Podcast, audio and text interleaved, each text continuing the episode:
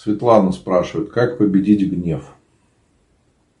Ну, в первую очередь надо понять, из-за чего у вас возникло состояние гнева, потому что гнев, он всегда на другого человека, да, на кого вы так сильно обижаетесь, что начинаете гневаться, э, простить этого человека, понять, что все люди вокруг нас грешные, святых нету.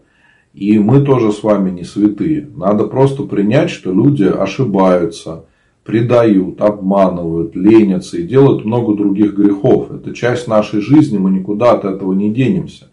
Вот именно из-за того, что мы ожидаем, что вокруг нас будут святые, у нас возникает разочарование, чувство обиды, досады и гнева. Но если мы знаем, что вокруг нас такие же грешники, как и мы с вами, то что тогда гневаться? Что мы не знали, что люди вокруг нас несовершенные? Ну, знали, сразу было понятно. Поэтому смысла в этом немного. То есть гнев, он не помогает решить проблему. Это не конструктивное чувство.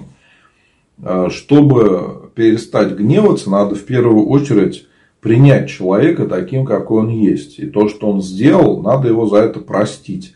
Кроме того, надо помолиться о примирении. А еще не торопиться отвечать. У нас есть такая черта, что мы всегда торопимся скорее ответить, скорее там высказать свое мнение или что-то еще.